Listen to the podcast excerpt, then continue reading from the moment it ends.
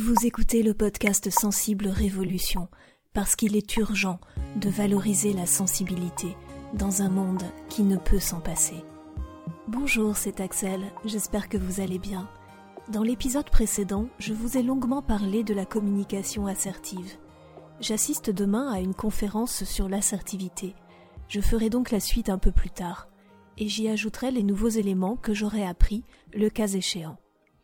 Aujourd'hui, j'avais envie de changer un peu de sujet. Je vais vous parler d'entrepreneuriat. Pourquoi peut-on avoir envie de se mettre à son compte?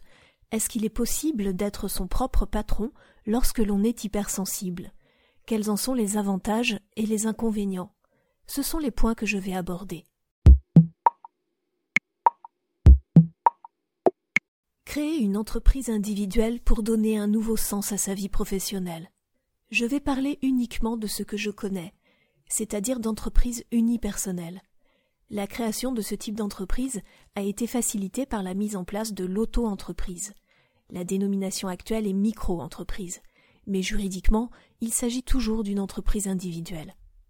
En tant qu'hypersensible, nous avons généralement des valeurs d'éthique et de justice très fortes. Souvent, ces valeurs ne sont pas dominantes dans le monde de l'entreprise ce qui peut nous pousser à chercher un fonctionnement professionnel différent. Or, notre conscience professionnelle, notre capacité à tout prévoir, notre esprit analytique sont de formidables aptitudes pour devenir entrepreneur. Surtout, se lancer comme travailleur indépendant est la meilleure façon de créer les conditions de travail qui nous sont propices. On peut construire des relations professionnelles avec des gens que nous choisissons, organiser le mode de vie qui nous convient. En tant que travailleuse du web, j'ai mon bureau à domicile. Cela m'a permis de me créer des conditions de travail totalement adaptées à mon tempérament. Au fond, que risquez-vous? Il faut être objectif, et je veux que vous fassiez un choix en connaissance de cause. C'est vrai, devenir travailleur indépendant, c'est se confronter à certains risques.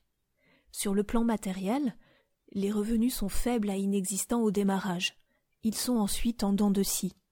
La plupart des indépendants que je connais n'ont perçu des revenus qu'en fin de deuxième année d'activité ou dans le courant de la troisième. Avant de se lancer, il faut donc avoir une autre source de revenus. Le mieux est de percevoir les allocations Pôle emploi, car cela apporte un minimum de sécurité. Vous y avez accès en négociant une rupture transactionnelle avec votre employeur ou si vous êtes licencié. Je recommande aussi d'avoir des économies personnelles, car vous pouvez avoir des investissements à faire au départ, surtout en matière de formation professionnelle. Mais le plus sage reste de conserver son emploi et de tester son idée de création en parallèle. Bien sûr, c'est la solution qui demande aussi le plus d'énergie. Le régime de protection sociale est moins favorable que pour les salariés, notamment si vous êtes une femme et que vous voulez devenir maman le régime général de la sécurité sociale et le droit du travail seront alors bien plus favorables pour vous. L'accès aux prêts bancaires est compliqué. Il faut justifier deux à trois années d'activité suivant les banques, avec du chiffre d'affaires évidemment. Un salarié qui justifie de revenus réguliers, même en CDD ou en intérim, aura davantage de chances d'accéder aux prêts immobiliers. Il n'y a pas de SMIC pour les travailleurs indépendants, c'est votre responsabilité de générer du chiffre d'affaires. Pas de chiffre d'affaires, pas de beurre dans les épinards, voire pas d'épinards du tout. Malheureusement, il y a des impôts que l'on paye, même si le chiffre d'affaires est nul. La cotisation foncière des entreprises, par exemple. Je vous en parle car c'est justement le moment pour moi de la payer pour la première fois. Sur le plan moral, être indépendant, cela peut générer de l'incertitude. Il n'y a plus la sécurité d'un salaire qui tombe chaque fin de mois. Le démarrage de l'activité est long. Si vous travaillez seul, dans une profession nouvelle pour vous, vous n'êtes pas certain de prendre les bonnes décisions. Il faut avoir foi en soi et en son projet pour faire face à ces questionnements et continuer à avancer. Certains hypersensibles sont assez anxieux et doivent donc trouver des méthodes pour apaiser leur anxiété. C'est pourquoi il faut forcer sa nature même si l'on est introverti et solitaire, et fréquenter d'autres entrepreneurs. Cela permet un soutien moral et une compréhension mutuelle. Cela aide à affronter l'inquiétude de vos proches, qui parfois ne comprennent pas votre choix de lâcher un boulot sûr pour de l'incertitude. Ce qu'il faut réaliser, c'est que l'incertitude est l'essence même de la vie, et notre boulot d'être humain intelligent, c'est de s'adapter. Sur le plan professionnel, un indépendant doit connaître différents métiers et développer en permanence ses compétences. Avoir une spécialité métier ne suffit pas. Il faut savoir communiquer pour construire son réseau professionnel, rencontrer des partenaires. Être capable de vendre son travail pour trouver des clients. Posséder des compétences techniques minimales pour utiliser le web. Un site internet aujourd'hui me paraît indispensable quand on est indépendant. Avoir une bonne estime de soi pour oser proposer des tarifs qui permettent de vivre correctement. Bien des freelances sont des travailleurs pauvres à cause de ce dernier point. Ils espèrent qu'en baissant leurs prestations à un prix plancher, ils vont décrocher plus de clients. C'est une croyance erronée. En effet, ils auront des clients qui ne s'attachent pas à la qualité de leurs prestations. Or, les clients qui ne cherchent qu'à obtenir le prix le plus bas possible sans se soucier de qualité sont de mauvais clients. Et le boulot d'un entrepreneur, c'est d'attirer les bons clients, ceux qui savent reconnaître la valeur ajoutée qu'apporte une prestation. Tout le travail de l'entrepreneur est alors d'offrir un maximum de valeur pour attirer les bons clients et les satisfaire. Mais si l'on réfléchit bien, quel risque insurmontable prenez-vous vraiment en créant une entreprise individuelle en France? Aucun, à mon sens. Si votre entreprise ne fonctionne pas, vous pourrez toujours chercher un nouveau travail salarié. Votre expérience pourra être valorisée auprès des petites entreprises qui apprécient les profils créatifs. Vous aurez toujours accès à des aides sociales si vous ne percevez aucun revenu. Il suffit de radier l'entreprise et de se réinscrire au pôle emploi. Vous aurez toujours un membre de la famille ou un ami pour vous donner un coup de main.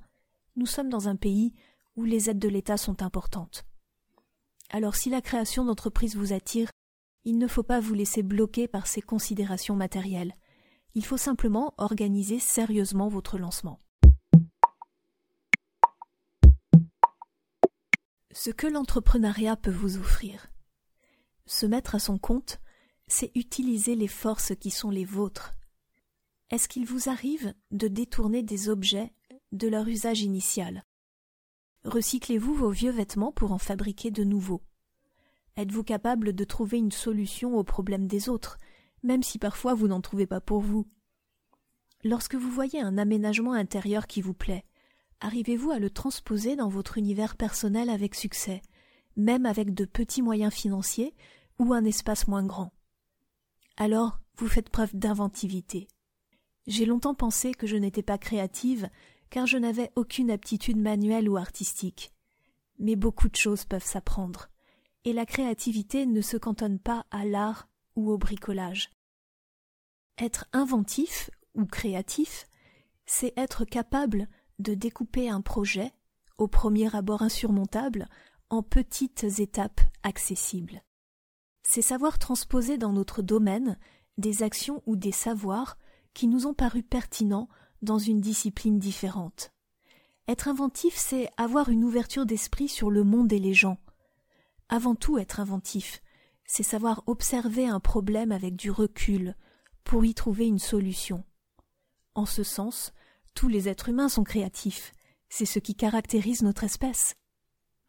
Mais la réalité du monde du salariat, c'est que beaucoup de salariés ont été conditionnés à ignorer leur créativité au détriment de l'efficacité, de la productivité et du profit. Je ne dis pas que l'efficacité, la productivité et le profit sont de mauvaises choses. Elles sont essentielles pour gagner de l'argent, et l'argent est nécessaire pour pérenniser une activité et payer les employés.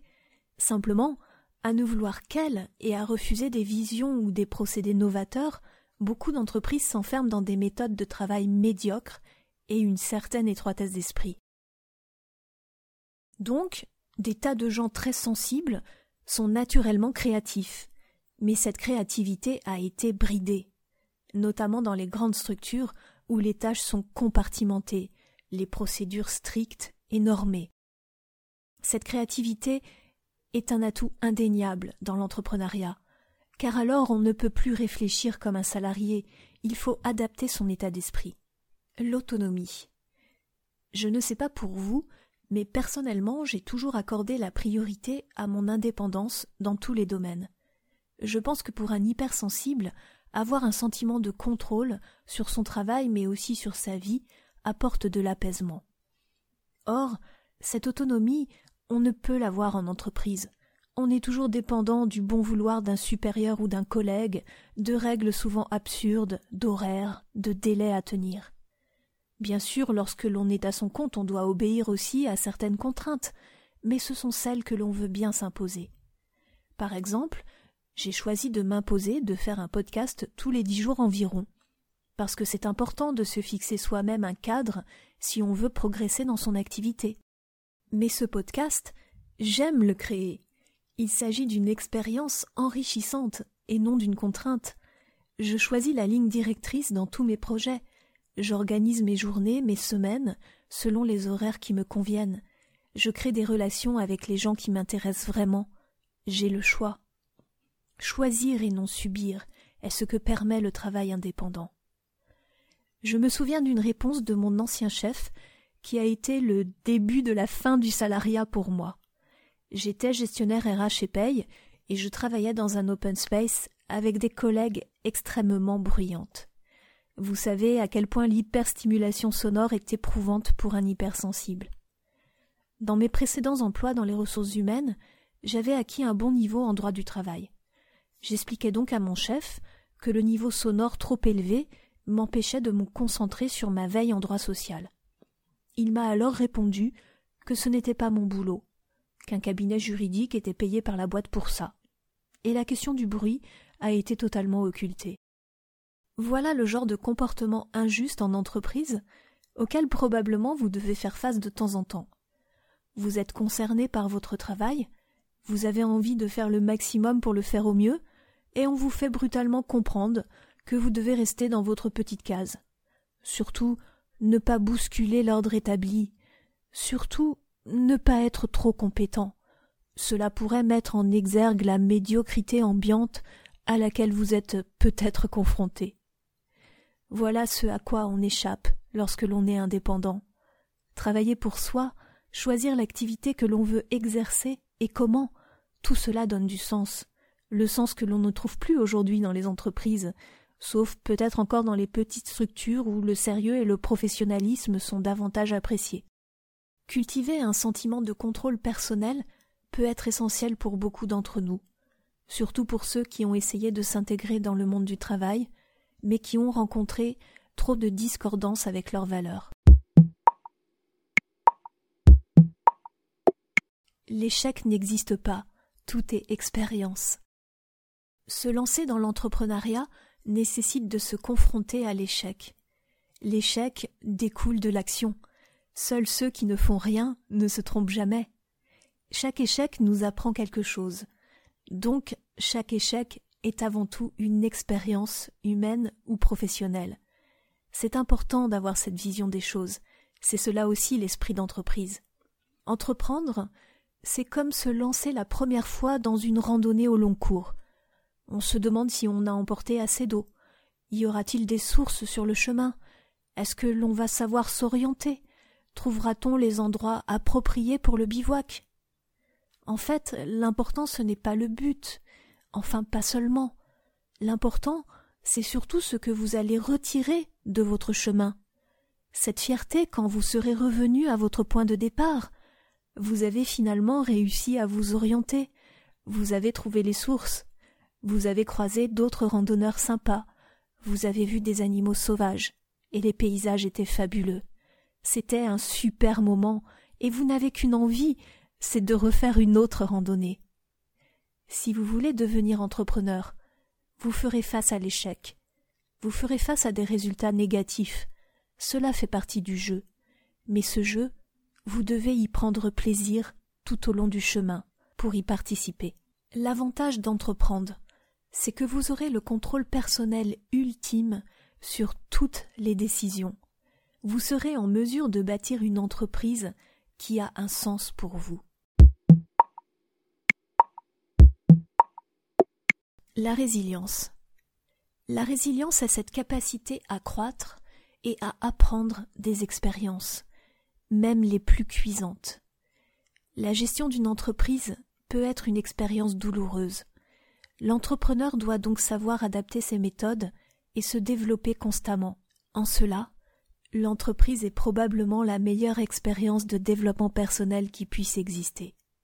La résilience est une capacité que nous cultivons sans cesse du fait de notre tempérament. À plusieurs reprises, malgré votre grande sensibilité, vous avez dû surmonter des tempêtes de doutes personnels, des difficultés relationnelles, l'incompréhension d'autres personnes, des remises en question. Et tout cela est sain et normal, tout cela contribue à vous renforcer. Aujourd'hui, et c'est encore plus vrai avec les possibilités offertes par Internet, vous avez l'opportunité de vivre le genre de vie que vous voulez en travaillant pour vous. Jusque-là, vous avez dû vous accommoder à une trajectoire prévisible en entreprise, un cadre qui peut-être ne vous convient pas. Avez-vous besoin d'un supplément d'âme et de donner plus de sens à votre vie? Alors trouvez votre mission, celle en laquelle vous croyez profondément. Évaluez ce pourquoi vous êtes le plus doué naturellement et lancez votre propre activité. Faites confiance à votre intuition, mais pas seulement. Le meilleur moyen de savoir si une idée fonctionne n'est pas de la peaufiner pendant des mois dans son coin, mais de vérifier directement sur le marché si le besoin existe. Minimisez vos risques en conservant votre travail actuel si vous en avez un. Il sera temps de l'abandonner lorsque votre projet commencera à être rentable. Parlez de votre projet. Joignez-vous à la chambre de commerce locale ou d'autres organisations professionnelles pour construire votre réseau et bénéficier d'un soutien social. Avec le temps, vous deviendrez plus à l'aise dans vos interactions sociales et dans votre nouvelle peau d'entrepreneur. N'ayez pas peur de vous faire voler votre idée. Une idée sans passage à l'action n'a aucune valeur. Est-ce qu'il y a un type de travail plus adapté à un hypersensible qu'un autre? Je ne sais pas. Vous êtes seul juge de ce que vous avez envie de réaliser et d'accepter. L'empathie conduit souvent les hypersensibles sur les métiers d'accompagnement des personnes, mais vos autres capacités peuvent vous amener sur d'autres voies. Votre idée ne doit pas être forcément originale pour fonctionner, vous devez juste répondre à un besoin existant. Ce qui est certain, c'est que votre grande sensibilité vous rend unique et intéressant. Le monde a besoin de gens comme vous. Le monde doit accepter votre différence. Vous devez réaliser à quel point votre hypersensibilité est une chance. Le docteur Aaron écrit que beaucoup d'hypersensibles sont des travailleurs créatifs et productifs, des partenaires attentifs et réfléchis, et des personnes douées intellectuellement. Il est fini le temps où l'on pensait que les personnes sensibles sont faibles, fragiles ou instables. Souvenez-vous de mon premier épisode. Nous sommes le roseau qui résiste à la tempête. Devenir travailleur indépendant, c'est se donner les moyens de mener sa vie comme on le souhaite, en ne comptant que sur soi-même. Si cela a du sens pour vous, alors je vous encourage à vous lancer dans cette aventure tellement gratifiante. Pour vous aider, j'offre une consultation à trois personnes seulement parmi mes abonnés. Une conversation téléphonique de 30 minutes à une heure pour clarifier votre projet, ainsi que mes préconisations par écrit. Si vous vous sentez la fibre d'entreprendre, ne laissez pas passer cette opportunité. Et d'ici là, n'oubliez pas, la vie, c'est maintenant. À très bientôt.